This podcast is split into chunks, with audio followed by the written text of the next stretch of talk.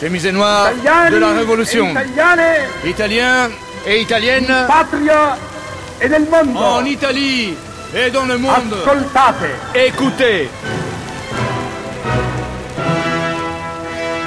Quanto tempo dovrà ancora passare per convincersi Combien de temps nous faudra-t-il pour comprendre economico del que mondo dans la mécanique économique du monde contemporain, quelque chose s'est bloqué et peut-être brisé. fermare in Nous ne devons pas rester coincés dans cet état d'inertie diabolique. Benito Mussolini, un portrait. Une grande traversée de Simonetta Greggio et Julie Beressi. Avec, dans le rôle de Benito Mussolini, Gianfranco Podige. Première partie, le Duce est mort, vive le Duce.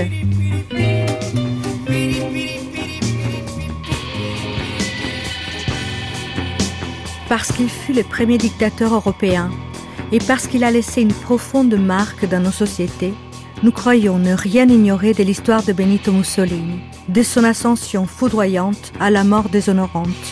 Mais ces faits notoires, sommes-nous sûrs de les connaître tout à fait? Mussolini naît en 1883, la même année où meurent Richard Wagner et Karl Marx. Il est fusillé le 28 avril 1945 au coin d'une route avec son amante Claretta Petacci. Entre ces deux dates, la trajectoire scélérate d'un homme qui se décrit dans ses dernières lettres comme un rêveur naufragé, un imbécile. Le 24 juillet 1943, après 20 ans de pouvoir absolu, le Duce est destitué par le Grand Conseil du fascisme et placé en résidence surveillée. Pendant les 600 jours de la dernière période de son règne, consumé, ravagé, hanté par les démons du passé, il erre sans but par les terres désolées d'un pays qu'il a entraîné dans sa ruine et qui, il le devine, il le sent, il le sait, va enfin se venger. Mussolini dit alors de lui-même qu'il n'est plus qu'une marionnette aux mains des Allemands, un cadavre vivant. J'aurais été bien ingénu de croire qu'on me laisserait en paix après ma mort. Sur les tombeaux des seigneurs qui ont ces grandes transformations que l'on appelle révolution, il ne peut y avoir de paix. Quand le 28 avril 1945, les partisans exécutèrent Benito Mussolini, Clara Petacci, sa maîtresse, et ses deux gardes du corps, il fallut toute l'énergie de la police milanaise pour empêcher la foule de déchiqueter les corps. Et c'est ainsi que finit l'homme qui, durant 20 ans, tint l'Italie sous sa dictature. Celui qui s'était pris pour un César finit comme un César. Mussolini, a- Mussolini, il avait été tué par un commando de partisans communistes Sergio Luzzatto, historien. près du lac de Como, c'est-à-dire pas loin de Milan, entre, la, entre Milan et la frontière suisse, alors que il essayait de fuir, précisément. Il essayait de, rejoindre la, frontière suisse avec euh, la certitude, ou presque, que si jamais il y arrivait, il serait sauvé grâce à la neutralité euh, de la Suisse. Alors lui, il se déguise, ce qui déjà est un acte assez extraordinaire pour un homme qui, depuis toujours, avait, euh, disons, crié contre les traîtres et la trahison depuis la, Première Guerre mondiale, il n'avait pas arrêté de le faire. Il se déguise en soldat allemand et euh, il suit une colonne de soldats allemands de la Wehrmacht qui est en retraite et qui est en train précisément de rejoindre la frontière en espérant de ne pas être reconnu. Mais les rumeurs euh, circulent et un partisan, enfin un groupe de partisans dans le village de Dongo, qui est donc euh, sur les rives du lac de Como, est alerté et le camion où le, le Duce se trouve avec d'autres soldats allemands et aussi des Italiens est arrêté et il est reconnu. Il embarque, c'est sauf qu'il peut, avec un convoi de, de fascistes qui l'accompagnent et euh, soi-disant un trésor de guerre qu'on n'a jamais retrouvé. Emmanuelle Nobecourt, réalisatrice. C'est quand même une colonne de plusieurs voitures qui fuit Milan. Sauf que les, les routes du bord de lac de Côme qui doivent emprunter pour aller vers la Suisse, eh ben, il y a des barrages de partisans qui sont des partisans faméliques euh, qui vivent dans les montagnes depuis des mois, euh, persécutés par les miliciens fascistes, qui ont rien mangé, qui sont souvent des très jeunes gens, mais qui ont du courage à revendre. Il y a un petit groupuscule de partisans qui arrête le convoi de Mussolini. Donc il est arrêté Il est euh, gardé dans la mairie de Dongo, qui est une petite ville sur les bords du lac de Côme. Et à partir de là, commencent des tractations.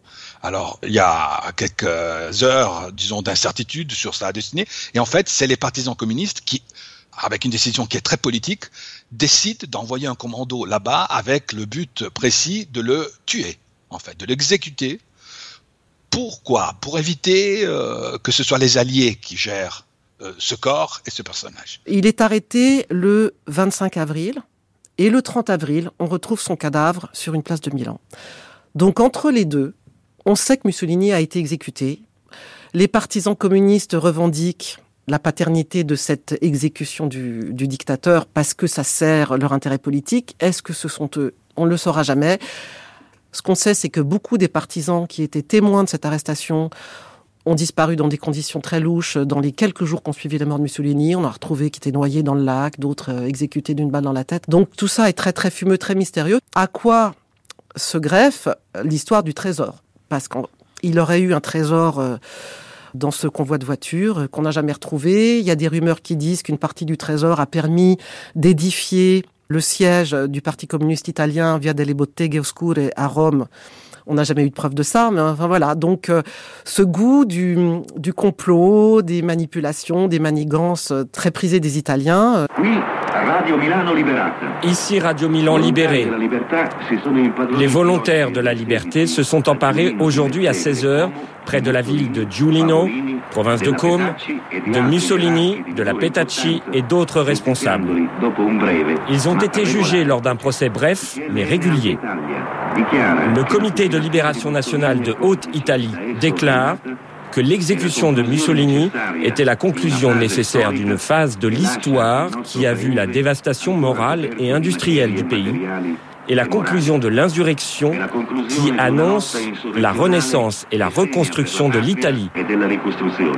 Le peuple italien ne pouvait pas retrouver une vie libre et normale que le fascisme leur a ôtée pendant 20 ans si l'Italie n'avait pas exécuté une sentence déjà prononcée par l'histoire. Raquel, mon épouse chérie, où sont les bateaux, les sous-marins, les bombardiers promis? Avant de parler de moi, je veux te parler de notre chère, grande, malheureuse Italie, massacrée et trahie. Quelle infamie chez les dirigeants et les rois, quelle insouciance parmi le peuple. Sais-tu? Le cardinal de Milan m'a reçu ainsi. Repentez-vous de vos péchés, signor Mussolini. Puis il m'a renvoyé d'un signe de croix. Il me punit car il voulait être pape, et je ne l'ai pas permis. Quant au maire de Milan, il m'a claqué la porte au nez. Le préfet, le gouverneur, tous ceux qui m'avaient juré fidélité m'ont lâché. Mes derniers fidèles, pauvres morpions apeurés, me à m'asphyxier. Ils croient encore que je peux les sauver. Un ennui plus grand que tout m'envahit. Je n'ai plus de marge de négociation.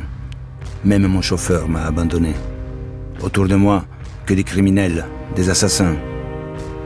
Je te demande pardon de tous les mal qu'involontairement je t'ai fait.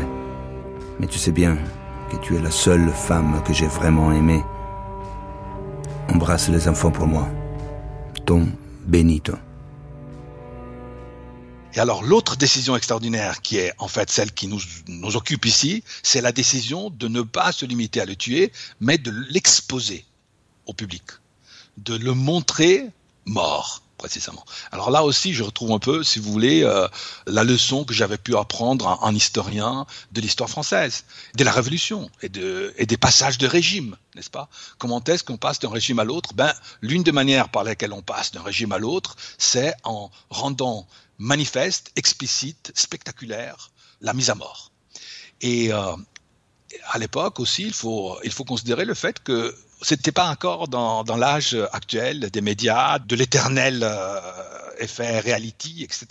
À l'époque, on pouvait même douter de la mort de quelqu'un si on n'en avait pas une preuve visuelle et, et, une manifestation, pour ainsi dire, une espèce de épiphanie meurtrière. Et alors, la décision est prise par les partisans communistes d'amener ce cadavre avec celui de son amant Claretta Petacci et avec celui d'autres hiérarches, comme on les appelait, c'est-à-dire chefs de file du parti qui euh, avaient été exécutés ici et là dans la débandade des forces fascistes, de les amener à Milan, Piazzale Loreto, et de les montrer aux Italiens. Milan est la capitale de l'Italie euh, partisane, de la résistance. Et donc, il est tout à fait euh, naturel qu'on décide de l'amener à Milan. Pourquoi est-ce qu'on l'amène dans cet endroit précis, dans cet emplacement qui est une place euh, assez anodine, en fin de compte, importante pour les travailleurs, parce qu'il y arrivait les cars le matin, des travailleurs qui habitaient dans la province. Mais enfin, c'est une place qui n'a pas, disons, la centralité artistique ou symbolique de la place du Duomo ou d'autres emplacements milanais. La raison pour laquelle on l'amène là-bas, c'est que précisément dans cette place, Piazza Loreto, quelques mois en arrière, dix mois avant, au mois d'août 1944, les fascistes, les nazis fascistes, les, euh, les collaborateurs italiens des Allemands, ils avaient exposé longtemps, pendant 24 heures, voire 48 heures, les cadavres d'un groupe de, partisans qui avaient été sortis des prisons et exécutés en représailles d'un attentat des magasins. Alors, vous voyez, il y a donc un choix symbolique très fort. La décision est prise d'amener Mussolini, son amant et ses euh, chefs de parti, leur corps plutôt, leurs cadavres, de les amener et de les laissés là sur la voie, sur la voirie, je dirais presque, en proie du public, de les donner en spectacle, en spectacle euh, bien sûr euh, tragique et, mortifère, à ces mêmes Milanais, à ces mêmes Italiens qui avaient été obligés par les collaborateurs de regarder les cadavres. Dix mois auparavant, ça avait été pendant l'été, il faisait chaud, les cadavres, ils étaient euh, entourés d'insectes et de mouches, etc. Ça avait été vraiment la dégradation du corps de l'ennemi il y a dix mois auparavant. Et du coup, les partisans, les résistants veulent repayer pour ainsi dire, les, les, fascistes par la même monnaie. Et donc, ça va être la dégradation des cadavres et la dégradation symbolique. Et donc, dans un premier temps, on les laisse là, sur le, sur la, dans la Piazza Loreto, mais par terre. Et du coup, comme vous pouvez bien imaginer, autour de ces 8, 9, 7 cadavres, dont bien sûr le cadavre du Duce, c'est-à-dire le corps par excellence, c'est la foule qui arrive, c'est la foule qui se passe la, la, la, la, parole, c'est le, le, l'engouement pour aller retrouver ces cadavres. Et véritablement, on a des, témoignages oraux euh, successifs, etc. C'est le bouche à oreille. Vous savez, euh, sais-tu, on va y aller, Piazza Loreto, c'est le Duce qui est mort. Mais comment? Mais oui, mais... Et du coup, c'est la foule qui arrive, et la foule ce qui est intéressant d'ailleurs, non seulement des hommes, mais des femmes, et des mères de famille, des épouses, des sœurs qui avaient perdu leurs frères et maris et, pères à cause, en fait, du fascisme, à cause de cet homme qu'ils avaient pourtant tant aimé. C'est la foule qui s'acharne contre ces cadavres, et c'est effectivement cette tête sur laquelle on tire des coups de pied terribles à, Piazza Loreto. Et donc c'est vraiment euh, le, le, le, une espèce de sarabande, de festival de la mort. Lorsque mon étoile brillait, je nourrissais le monde entier. Quand mon étoile a explosé, le monde entier m'a broyé. Vous m'avez trop aimé, vous m'aimez encore. C'est pour ça que vous m'haïssez. C'est du lynchage en fait. C'est-à-dire qu'il y a vraiment des choses épouvantables qui sont commises, les gens qui urinent sur les cadavres, les coups de pied, les images d'archives montrent les coups de pied dans le visage de Mussolini par des gens qui l'ont adulé peut-être deux ans plus tôt.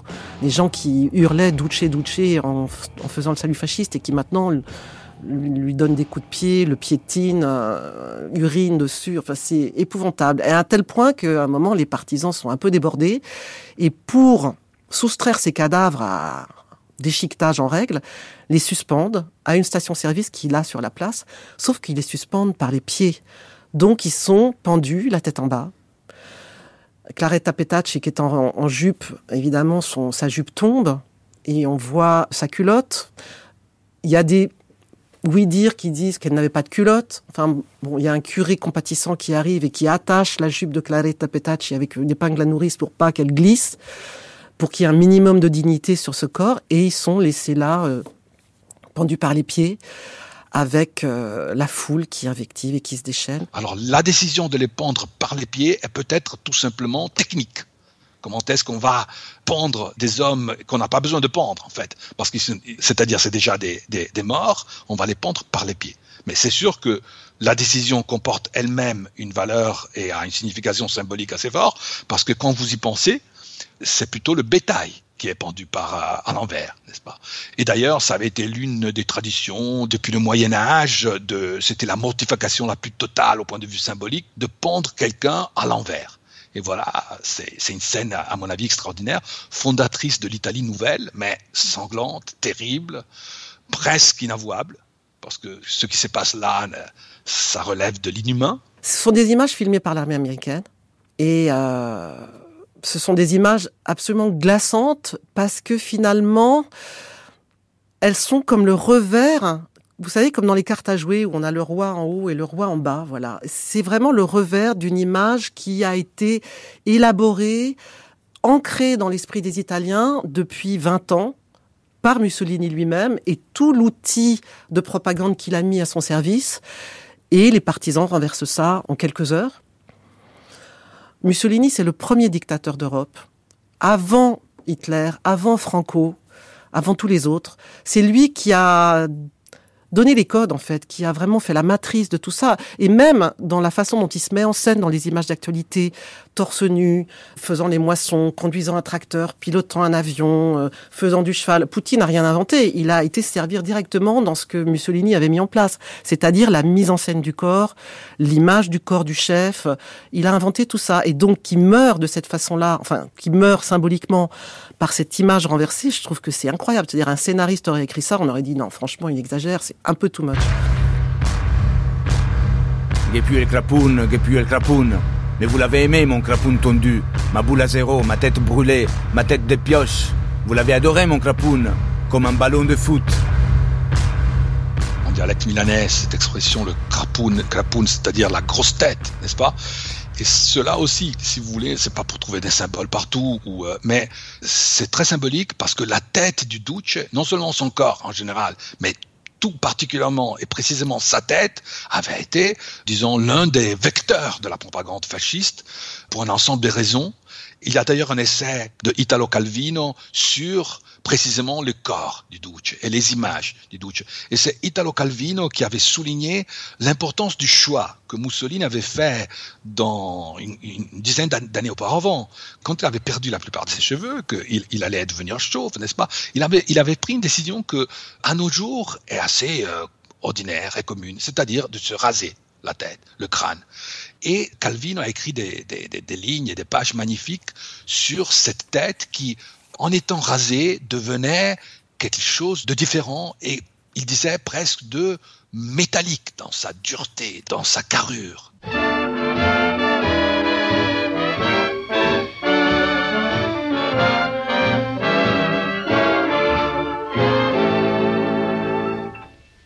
A voi miei signori io voglio narrare la storia che tanto mi fa disperare Son già sette mesi che vedo cadere dal capo i capelli pian pian.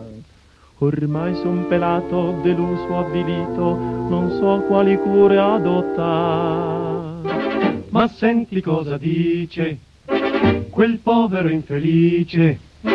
Non ti lamentare, ma prova a cantare con noi questa canzone.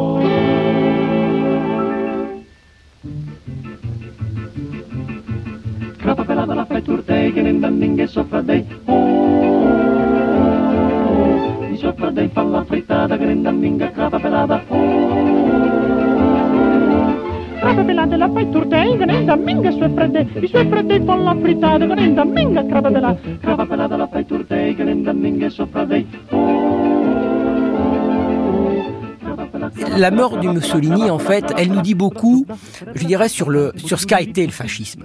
C'est-à-dire, c'est d'abord une mort, euh, je dirais d'abord violente, extrêmement violente. Frédéric Lemoal, historien. Et donc, en fait, le, régime s'écroule et euh, Mussolini meurt comme il a vécu, c'est-à-dire dans la violence. Parce que le régime fasciste considère que la violence n'est pas seulement un instrument de l'histoire, comme pouvaient le penser les marxistes, mais elle fait vraiment partie de la nature humaine et que cette violence, il faut la libérer.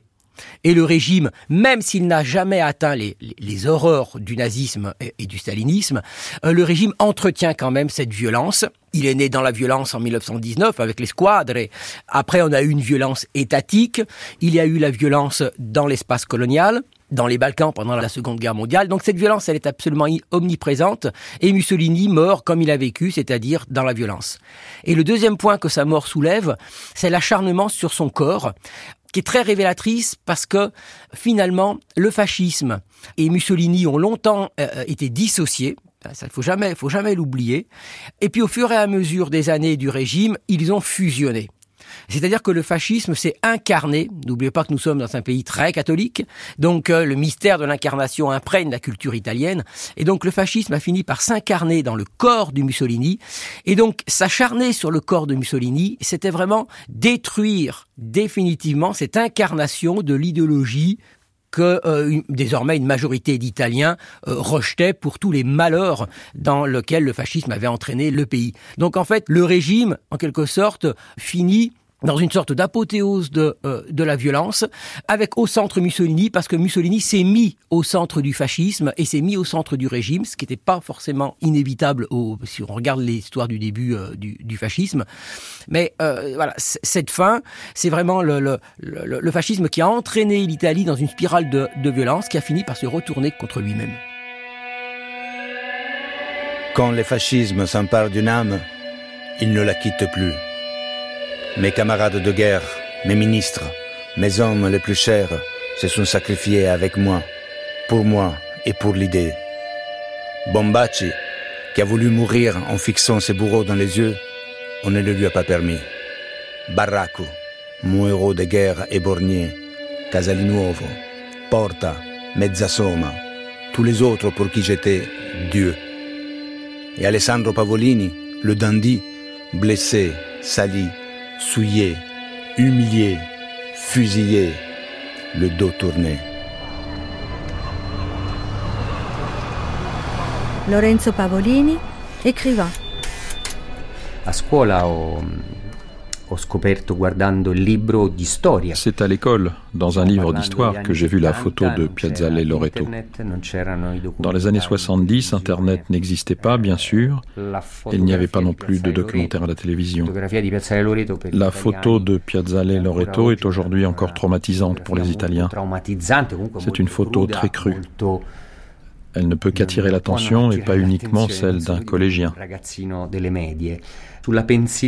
On y voit des hiérarques pendus par les pieds à l'auvent d'une station-service. Il y a Mussolini, évidemment, et à ses côtés, parmi les autres cadavres, le corps de Pavolini. Les partisans avaient inscrit sur le auvent les noms de familles des personnes qui étaient désormais difficilement reconnaissables. Voilà donc ce nom, Pavolini, et je comprends immédiatement qu'il s'agit du père de mon père. Comment ça, je ne le sais pas, car pour moi il était simplement mort à la guerre. Mais je comprends que c'est lui. Alors petit à petit, j'aborde le sujet en famille, et là on me raconte deux ou trois choses, mais en réalité, j'ai découvert la majeure partie de ce qui était arrivé dans les livres d'histoire, comme n'importe qui aurait pu le faire. Heureusement, les historiens italiens ont fait un travail très rigoureux, surtout à partir des années 90. On peut aujourd'hui, par exemple, aborder de manière assez précise la personnalité d'Alessandro Pavolini. Moi, je l'ai étudié en dehors de ma famille.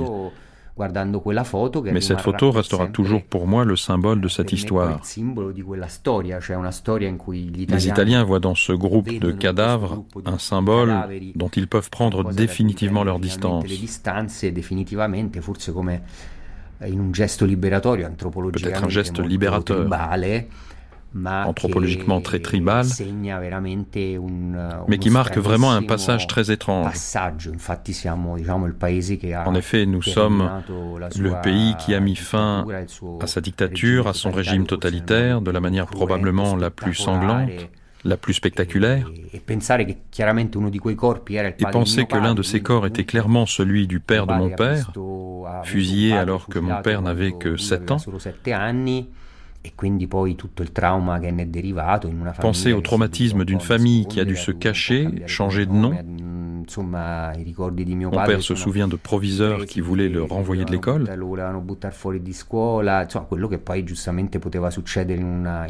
Bref, tout ce qui peut arriver dans un pays qui a changé d'idée, qui a laissé derrière lui une histoire dont il n'a plus vraiment envie de parler. E quindi probabilmente una storia che non, è, non c'era una grande voglia di raccontarsela in famiglia. Roma, presenti feriti e mutilati di guerra, il ministro Pavolini, le ministre Pavolini, en présence des blessés et des mutilés de guerre, inaugure la radio du combattant qui accompagnera nos soldats en route vers la victoire.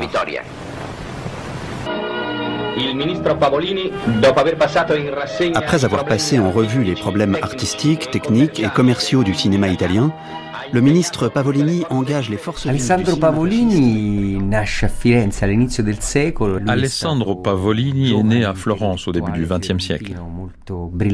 C'était un jeune intellectuel très brillant. Son père était professeur de sanskrit. Eh, Ce jeune intellectuel est précocement intéressé par la culture, mais aussi par la politique. Il devient fédéral de Florence, un titre qui équivaut à celui de maire, très jeune, à 26 ans. Il est aussi chargé de développer la partie culturelle de la propagande fasciste.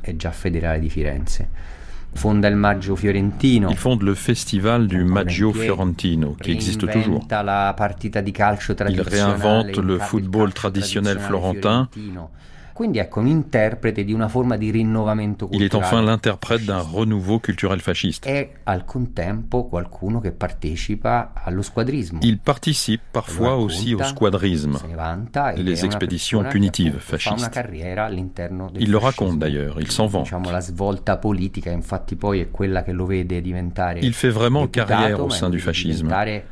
Son tournant politique décisif, c'est lorsqu'il devient député.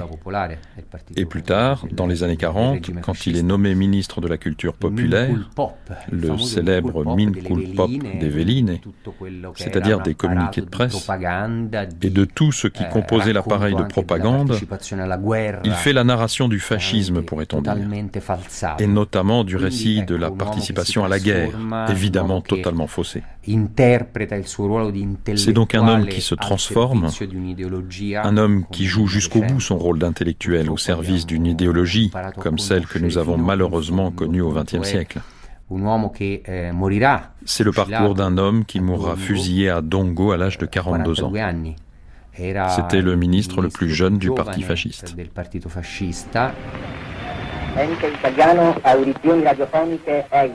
Le 8 septembre 1943, le chef du gouvernement, maréchal Pietro Badoglio, proclame l'armistice à la radio de l'Italie fasciste EIAR. Le gouvernement italien reconnaissant l'impossibilité de prolonger une lutte inégale contre la puissance supérieure de l'adversaire, et afin d'éviter d'ultérieurs et encore plus graves malheurs à la nation, a demandé un armistice au général Eisenhower, commandant en chef des forces alliées anglo-américaines. Cette demande a été acceptée. Par conséquent, tout acte d'hostilité contre les forces anglo-américaines devra cesser de la part des forces italiennes en tout lieu.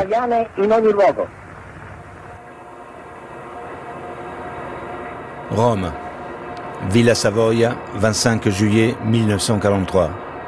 Le Grand Conseil du fascisme me destitue. Le roi, ce gnome, m'annonce que les soldats ne veulent plus se battre pour moi. Je suis devenu, dit-il, l'homme le plus haï d'Italie. Je lui réponds qu'il est impossible de gouverner aussi longtemps sans courir ce risque. Il m'informe que le maréchal Pietro Badoglio me remplacera. Cette baderne sera donc Premier ministre à ma place. Ensuite, tout va très vite. De son carabinier encercle Villa Savoia. Votre Excellence, me dit le colonel, veuillez monter dans l'ambulance. Je proteste. Le colonel répète que ce sont des ordres. Je dois protéger votre vie, votre Excellence. Je comprends que je suis tombé dans un piège. Je passe ma première nuit en captivité, gardé à vue par des carabiniers. 29 juillet. J'ai 60 ans. Île de Ponza. Hitler m'envoie les œuvres complètes de Nietzsche pour mon anniversaire. 27 août, Campo Imperatore, à Bruges, emprisonné dans un nid d'aigle. Je m'ennuie à mourir. 8 septembre, jour de la honte. L'armistice est signé par Badoglio et le roi. Le gnome et la vieille baderne se sont rendus aux Américains. 12 septembre, léger comme l'air, les avions allemands se posent tout autour de ma prison. Libéré, je monte dans une cigogne. Hitler m'accueille à l'arrivée. 27 septembre, lac de garde. L'état fantoche de la RSI la République sociale italienne, dite de salaud, décidée et orchestrée par Hitler en personne, commence d'exister. Et moi, de crever. Et Mussolini bientôt repart vers son destin.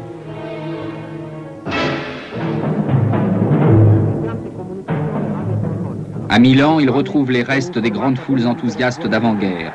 Il proclame la République sociale italienne. Il fait fusiller ceux qui l'ont trahi, y compris son propre gendre, le comte Ciano. Mais le Duce n'est plus que l'ombre de lui-même, veillé sinon surveillé jour et nuit par des officiers SS, ceux-là même qui à la fin de la guerre l'abandonneront aux partisans, qui le fusilleront avant de le pendre par les pieds. Après le 25 juillet 1943, Alessandro Pavolini sera l'interprète de l'aile outrancière du fascisme. Il en deviendra même le chef, une sorte de Premier ministre durant la République de Salo. Après le 25 juillet, il se réfugie en Allemagne et peu après, le 8 septembre, il intègre le groupe de dirigeants qui, depuis l'Allemagne, remettent en selle Mussolini libéré par les Allemands au Grand Sasso. Ils forment alors le gouvernement de Salo.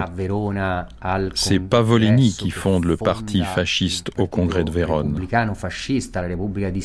c'est-à-dire le parti républicain fasciste de la République de Salo. C'est lui qui tient les rênes de ce congrès. C'est lui qui dit le premier qu'il faut réinterpréter le fascisme des origines pour revenir au pouvoir. Disons que c'est un homme qui reste fidèle jusqu'au bout à l'idée du fascisme de sa jeunesse et considère le 25 juillet et le 8 septembre comme une trahison des Italiens. Il ira en toute conscience au bout de son aventure politique. Il fonde les Brigades Noires. Il est donc aussi l'interprète d'un affrontement très violent avec les partisans, qui n'étaient pour lui que des rebelles. Il est blessé, il se bat et semble croire jusqu'à la fin à la possibilité de renverser le destin de la guerre. Il est encore aux côtés de Mussolini quelques mois avant la défaite totale, lorsqu'à Milan, Mussolini est accueilli par une foule assez importante d'admirateurs. Il est l'homme qui, jusqu'à la dernière minute, espère, pense qu'il pourra organiser dans la Valtellina une résistance que les derniers hiérarques fascistes défendront jusqu'à la fin. Il est donc l'interprète d'une idée qui fut appelée celle de la belle mort. Il pensait que la valeur d'un homme dépend de la façon dont il meurt, pas seulement de la manière dont il a vécu.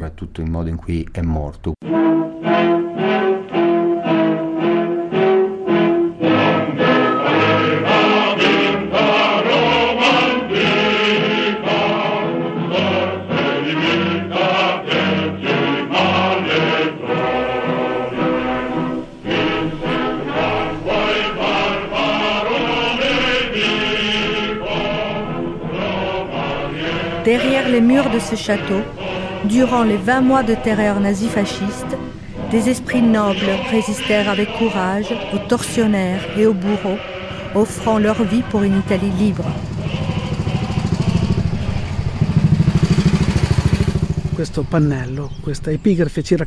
Cette plaque commémorative nous raconte une histoire méconnue. Mario Proli, journaliste. Pour mieux comprendre ce qui s'est passé, partons du fait que Rocca delle Caminate était la résidence privée de la famille Mussolini.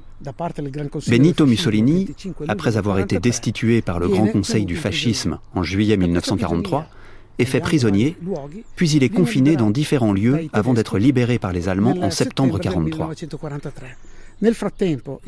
Entre-temps, le Royaume d'Italie a annoncé l'armistice avec les Anglo-Américains.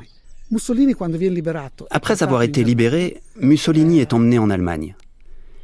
Ensuite, il revient en Italie et retourne chez lui, ici. C'est donc à Rocca delle Caminate que s'est tenue la première réunion de ce qui deviendra par la suite le gouvernement de la République sociale italienne, que tout le monde en Italie appelle la République de Salo. Salo est une ville italienne située sur le lac de Garde, où ce nouveau gouvernement va siéger durant de nombreux mois, mais en réalité, c'est ici que la République sociale italienne est vraiment née. Mussolini revient donc ici, chez lui, où il retrouve d'anciens collaborateurs prêts à reconstituer une organisation fasciste différente, non plus liée à la monarchie, mais à la République, la République sociale italienne dont on vient de parler, sous le contrôle des nazis. En réalité, les nazis n'ont jamais donné pleine légitimité à cette nouvelle République. Même sur le plan militaire, la possibilité de créer un dispositif de forces armées a été fortement réduite. À la fin de 1943, au début de 1944, les Allemands ont obligé Mussolini à partir de la Rocca delle Caminate pour s'installer sur le lac de Garde. Mais ici, dans sa maison, il a probablement gardé des documents qu'il ne voulait pas emporter, car il savait qu'il était espionné, pisté, contrôlé, et il pensait que ces documents auraient été plus en sécurité chez lui. Jusqu'en août 1944, quand la ligne de front anglo-américaine est sur les Apennins, Mussolini continue à venir ici, puis ses visites se raréfient. Que laisse-t-il dans cette résidence? Une garde armée, appelée la garde du Duce. Théoriquement, un corps d'élite sélectionné parmi les prétoriens en qui il aurait dû avoir toute confiance. Mais en fait, elle était composée d'éléments disparates. Je pense en particulier à Giacinto Magnati, un commandant qui prenait ses ordres des SS. On peut dire qu'à ce moment-là, d'ailleurs, les SS italiens ne répondent plus qu'aux SS allemands.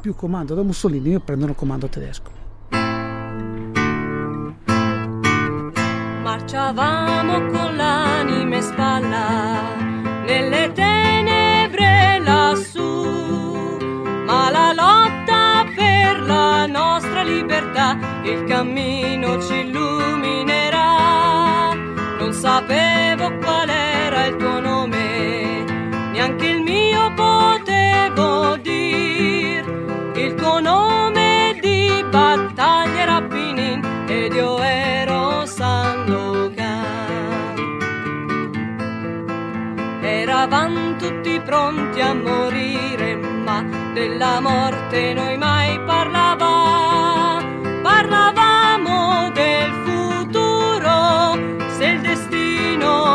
ci allontana, il ricordo di quei giorni, sempre uniti ci terrà.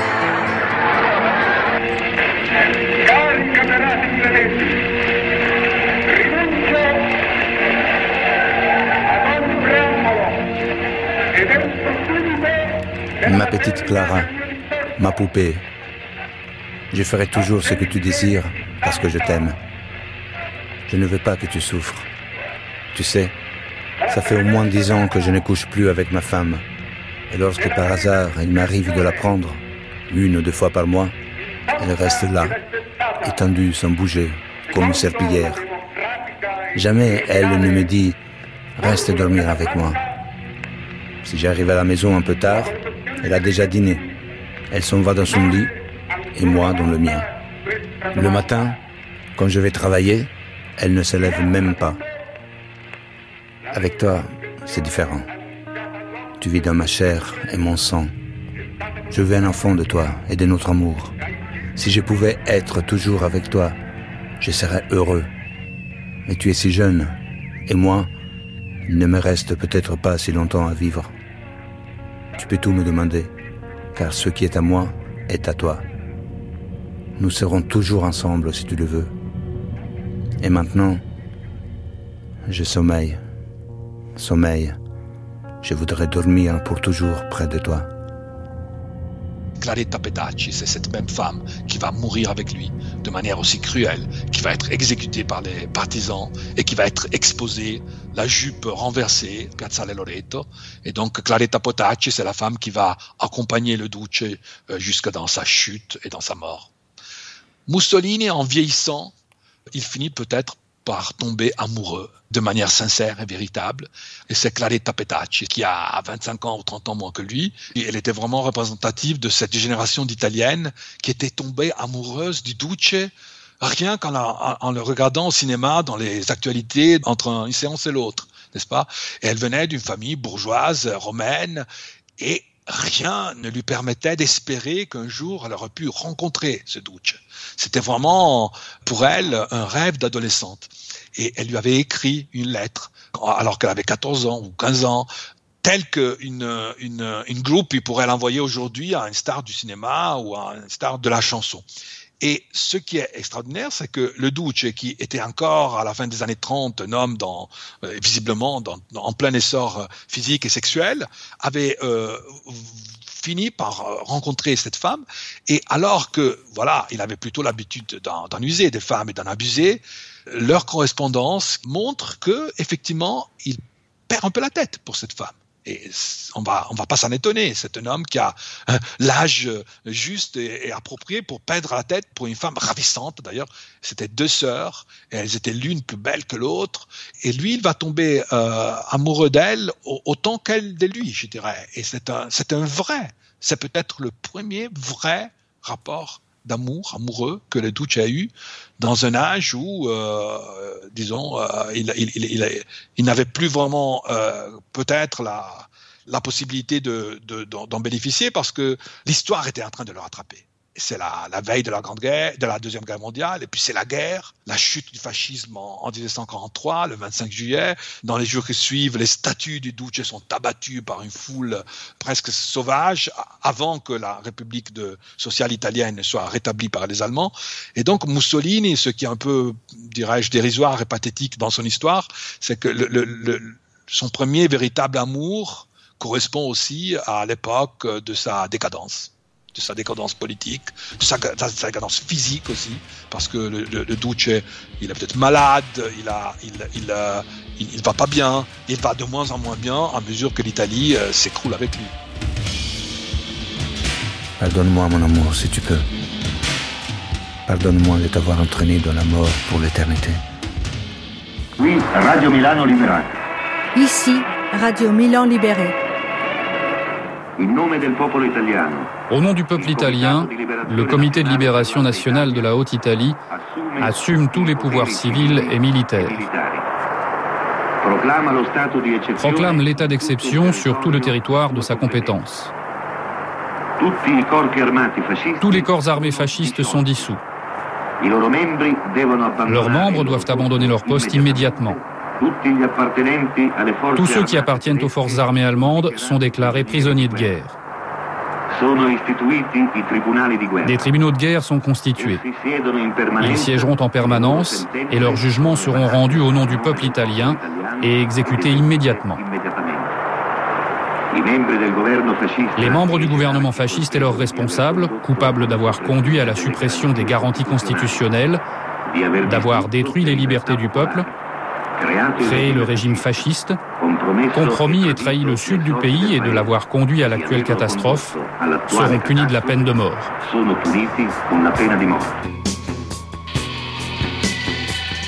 Mon esprit, libéré de la matière, vivra, après sa petite vie terrestre, sa vie immortelle et universelle près de Dieu. Je n'ai qu'un désir, retourner dans le cimetière de Predapio et que l'on m'enterre près des miens. Il y a l'autopsie, qui d'ailleurs euh, se passe dans des conditions assez particulières parce que ce corps a été complètement défoncé par les coups qu'il a reçus. Et donc même le, spécialiste de médecine légale il a vraiment du mal à le re... enfin les, les, techniciens de la mort si, si, on peut dire ils ont un peu de mal à, recoudre ce, ce cadavre pour le recomposer. Et puis la décision à prendre est une décision politique symbolique. Là aussi, les deux choses vont ensemble, évidemment. C'est-à-dire, qu'est-ce qu'on va faire? Où est-ce qu'on va l'enterrer? Et est-ce qu'on va l'enterrer au grand jour, permettant que les Italiens sachent où est le corps, où est le lieu de mémoire? Ou est-ce qu'on va le cacher? Est-ce qu'on va le l'enterrer de manière anonyme, soit dans une fosse commune ou?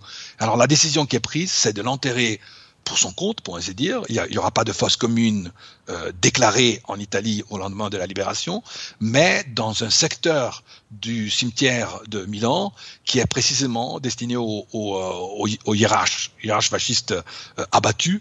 Et lui, il aura un numéro qui va rester, euh, disons, euh, secret pour que on sache pas laquelle de ces quelques demi-douzaines ou douzaines de tombes est celle du Duce. Mais c'est une espèce de secret de polichinelle parce que dans les mois qui suivent, euh, les Italiens ils partent, vous savez. Donc euh, euh, les, les, les, employés du cimetière, ils savent laquelle c'est, le numéro.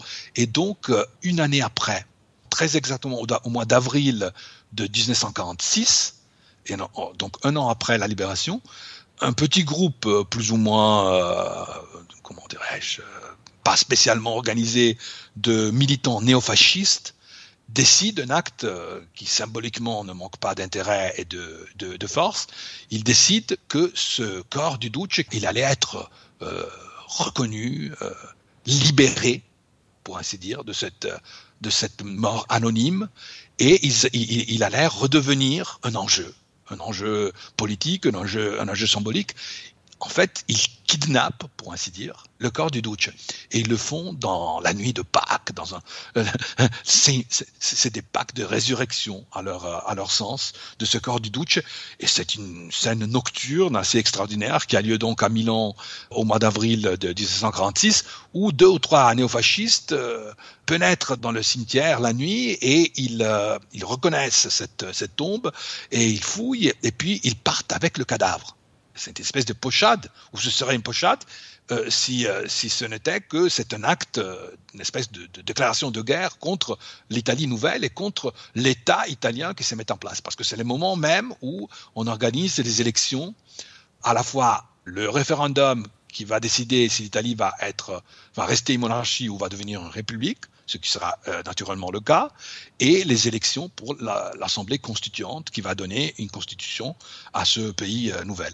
Et donc c'est un fait divers qui a un retentissement extraordinaire, énorme dans l'Italie de l'époque, et pendant quelques semaines, on ne sait plus où le corps du Duce se trouve, et ses ravisseurs ils essayent d'entamer une espèce de négociation avec euh, le pouvoir, avec l'État, pour, euh, disons, préciser des conditions. Et il demande une espèce de d'échange, c'est-à-dire ils seront disponibles à rendre le corps du Duce si les punitions contre une espèce d'amnistie est déclarée. C'est d'ailleurs pendant ces mêmes semaines qu'on discute l'amnistie contre pour les faits politiques euh, des années précédentes. Et donc vous voyez ce, ce corps, même une fois qu'il est mort depuis longtemps, il n'arrête pas d'émouvoir et de promouvoir la, la vie politique en Italie. Le temps passe.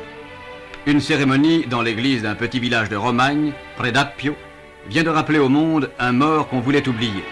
En présence de sa veuve, Donna Rachel, et de sa fille, la comtesse Ciano, on a inhumé les restes de Mussolini. Car dès 1946, on avait gardé la sépulture secrète.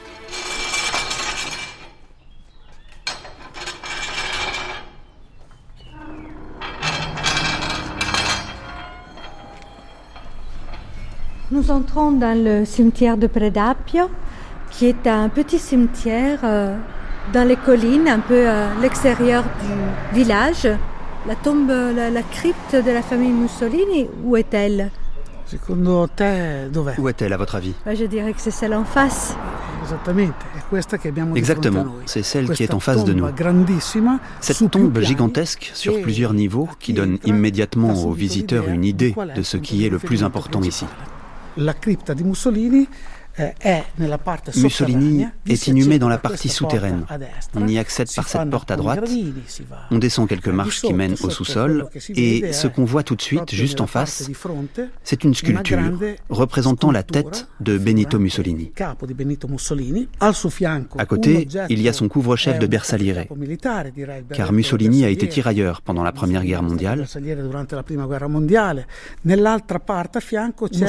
Et de l'autre côté, un écrin dans lequel un fragment du cerveau de Mussolini est conservé, fragment qui avait été prélevé après sa mort par l'armée américaine pour le soumettre à des examens médicaux.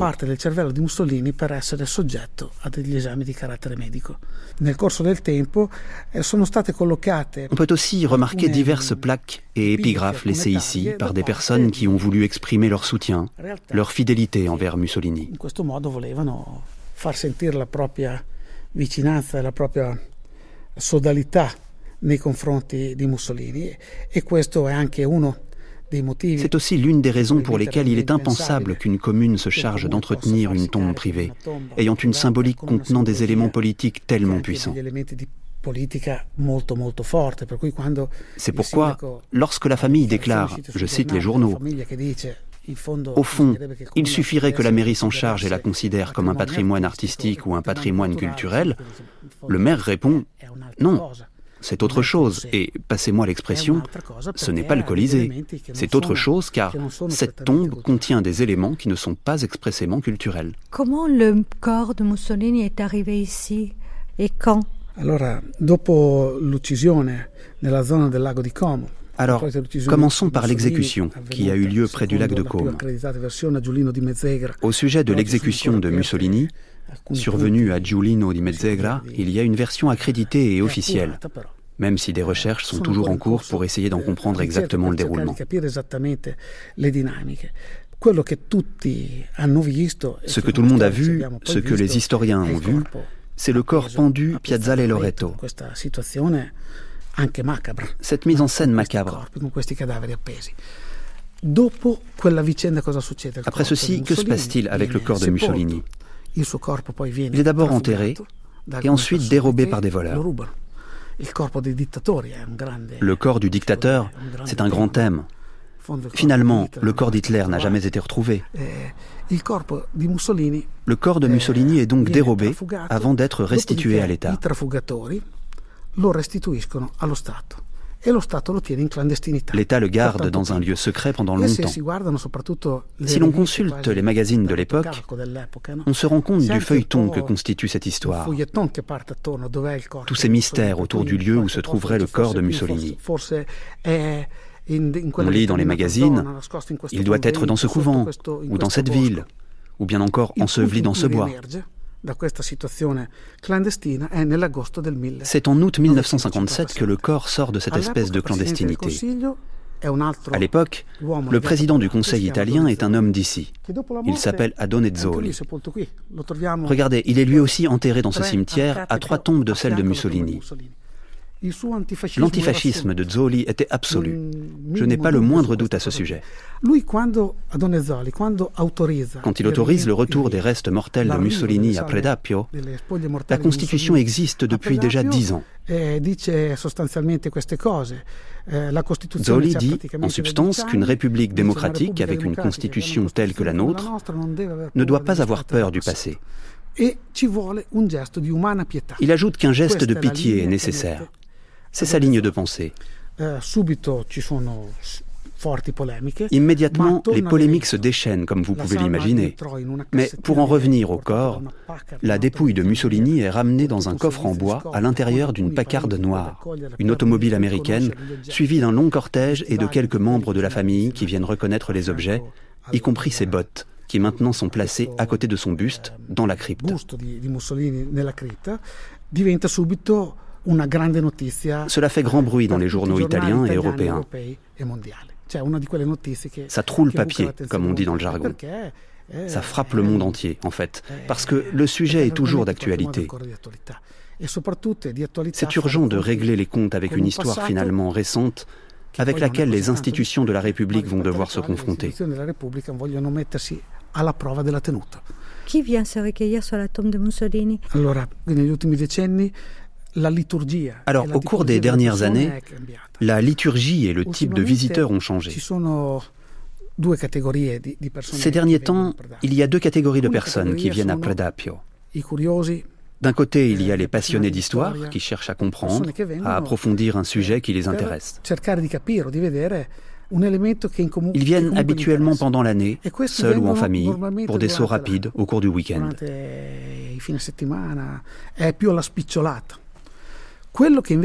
D'un autre côté, il y a les visiteurs, je dirais, politiques, fascinés par tout ceci. Il y a donc deux approches. L'une, c'est la curiosité, le point de vue historique. L'autre, c'est la revendication d'une idéologie. Et cela vient principalement à trois dates.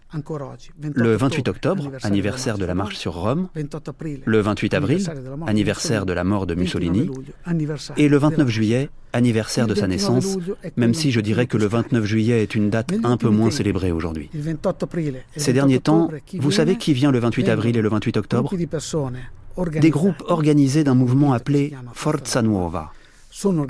Ils sont vraiment organisés. Ils simulent une sorte de marche sur Rome depuis l'église de Predapio. Ils parcourent deux kilomètres avec une énorme croix sur le dos, la croix chrétienne. Ils arrivent exactement à l'endroit où nous sommes, mais pas à l'intérieur de la chapelle car la curie ne leur a pas donné l'autorisation. La cérémonie ayant lieu selon le rite lefévrien, il n'y a pas de recueillement, mais plutôt un moment de partage et d'acclamation. On sonne le silence à la trompette, puis on exécute les rites fascistes. On crie Eia, Eia, Alala, bras tendus pour le salut romain. Les gens reçoivent l'ordre de ne pas faire ce salut devant les journalistes.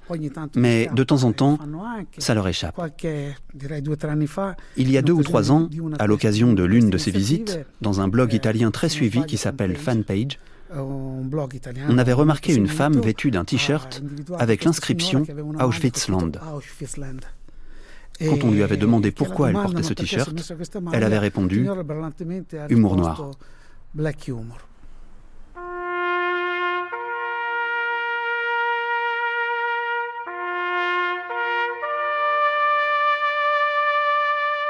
Gouverner les Italiens, ce n'est pas impossible.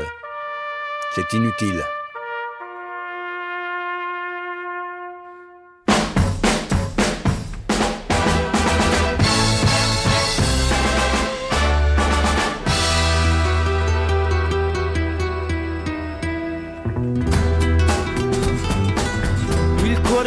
Non dorme mai, sa che di un altro adesso sei, tua madre va dicendo che a maggio un uomo sposerai, passa in fondo al cuore tuo.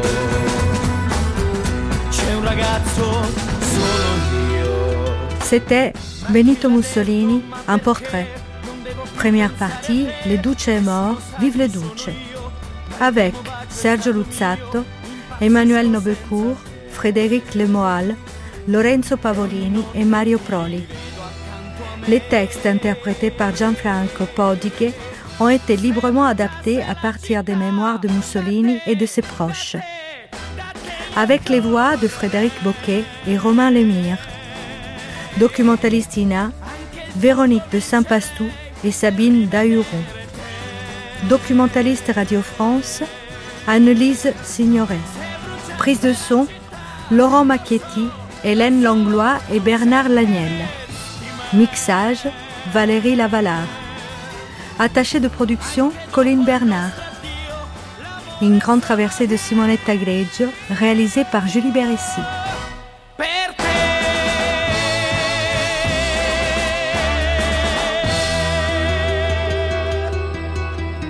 Et demain, dans la deuxième partie, Mussolini des bancs de l'école au banc de l'Assemblée de la jeunesse misérable et enflammée aux premières marches du pouvoir et de l'impunité.